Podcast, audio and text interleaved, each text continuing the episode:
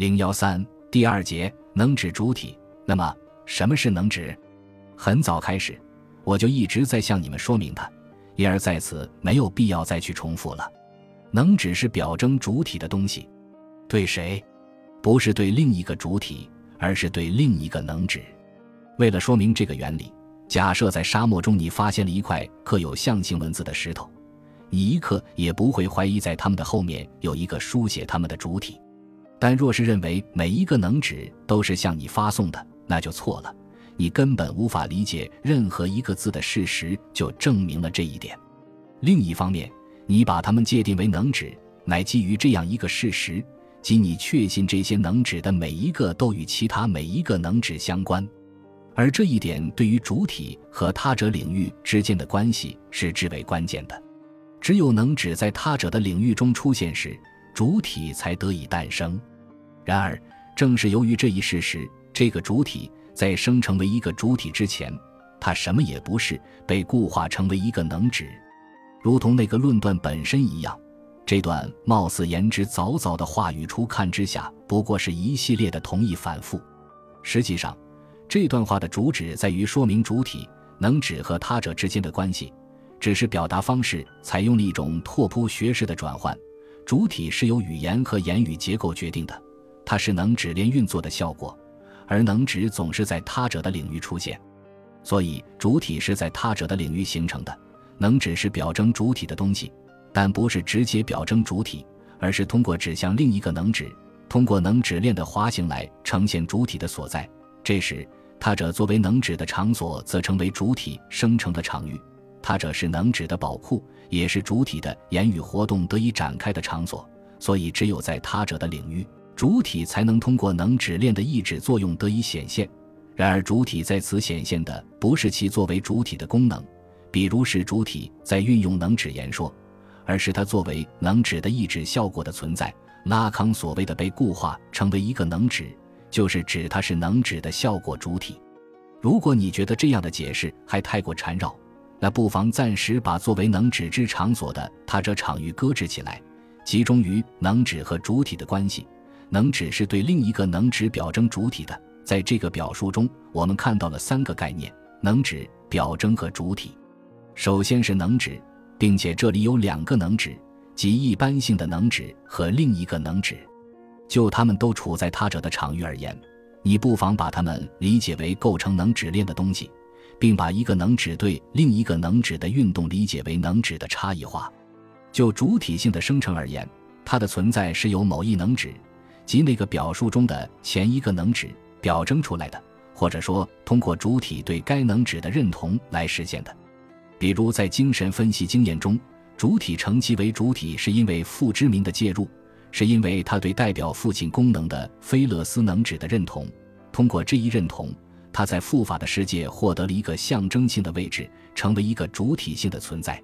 那么另一个能指呢？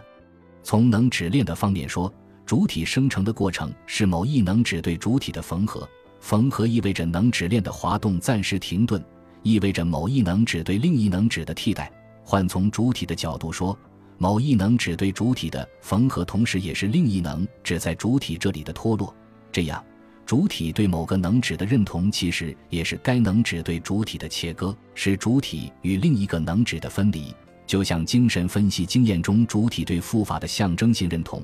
这一认同是通过接受菲勒斯能指的阉割而完成的，而那被阉割的恰是主体真正的欲望对象，是主体对母亲的原始欲望。主体承受阉割的过程与主体放弃成为母亲的欲望对象，放弃成为母亲欲望的能指想象的菲勒斯是共识的发生的。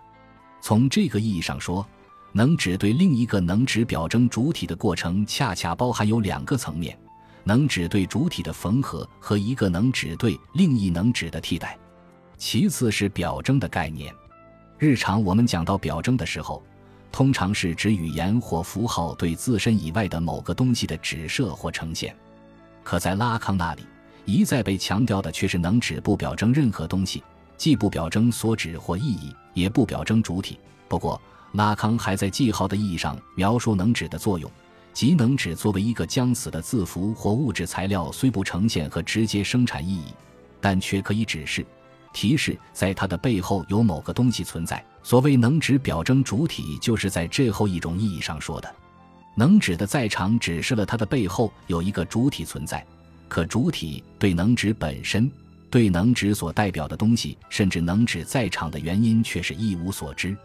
就像分析情境中主体的话语，他只是在言说，但对于自己说的是什么以及为何而说，他全然不知，因为那主导其言说的是无意识。再如上面那段文字中讲到的刻有象形文字的石头，那在场的只是将死的字符，它除了指示曾经有一个主体存在以外，并不表征任何意义。相反，它所标记的恰是意义的空洞，是主体位置的空无，就像现代人面对那一堆能指根本无从所解它的意义一样。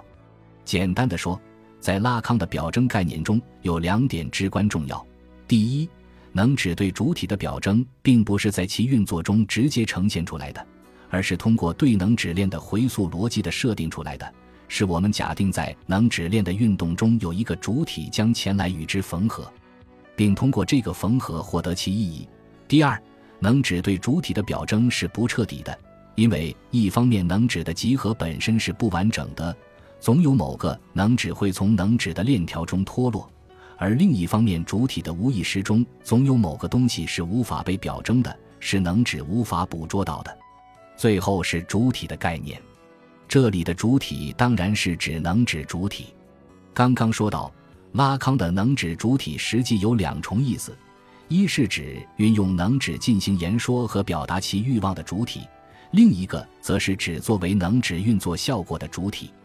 但它更多的或者说根本上是在后一重意思上来使用这个概念，因为它一再的强调，不是主体在言说或运用语言，而是语言在言说主体或是主体言说。结合上面对表征概念的解释，我们不妨说，主体固然要在能指中且通过能指来表征自己，但并不能因此说它就是一个表征的主体。换言之，主体根本上是由能指表征的，是一个被表征的主体。且只是部分的被表征。我在此之所以要特别的强调拉康的能指主体根本上是被表征的，且只是部分的被表征，是因为有许多人在解释能指主体或语言主体的时候，恰恰忽视了这一点。他们或则把主体只理解为运用能指的表征的主体，或则把它只理解为在能指中被表征的主体。比如米克尔·博尔奇、雅各布森就属于前一种。在拉康《绝对的主人》一书中，作者说，在拉康那里，语言之所以本质上是自言说的言语，恰恰因为主体意向性的要在那里面表达自身，要借助另一个东西的中介化来让自己显现于外部。简言之，是因为主体要言说自身，要展现一种自表征。南希和拉科拉巴特则属于后一种。在文字篇对拉康的一种阅读中，两位作者说。把主体界定为能指表征的东西，应做如下理解：如果主体是言语的可能性，且如果该言语要实现为一个意指链，那么一个能指与另一个能指的关系，或者如拉康所言，一个能指为另一个能指而进行的表征，意即意指链的结构本身，就是那称为主体的东西。因而这两个定义构成了一个循环，在那里能指的逻辑和主体的理论相互含摄。这两种解释结论看似不一样，但却是基于相同的前提性认识，即把拉康的主体与语言完全等同，并把它的表征概念理解为对某个东西的意义呈现。可实际上，拉康并没有把主体完全等同于语言，他只是说主体是语言的效果，语言是主体的原因，并且在许多期研讨班中，他都明确的说过，主体与语言并非完全重合的关系。而是交叉的关系，主体是一只脚在作为能指之场所的他者领域之内，另一只脚在他者领域之外。比如，在一九六九至一九七零年的第十七期研讨班上，他就说，能指表征的主体不是单一的。毫无疑问，主体是被表征的，但也不是被表征的。在这个方面，就其与这同一个能指的关系而言，总有某个东西被隐藏。主体是被表征的。因为它是通过认同于某个能指而被主体化的，主体不是被表征的，因为在这个认同中总有另一个能指被替代，成为主体无法企及的东西，而真正结构主体之欲望的就是这另一个能指。真正说来，主体其实是出现在一个能指对另一个能指的间隙中，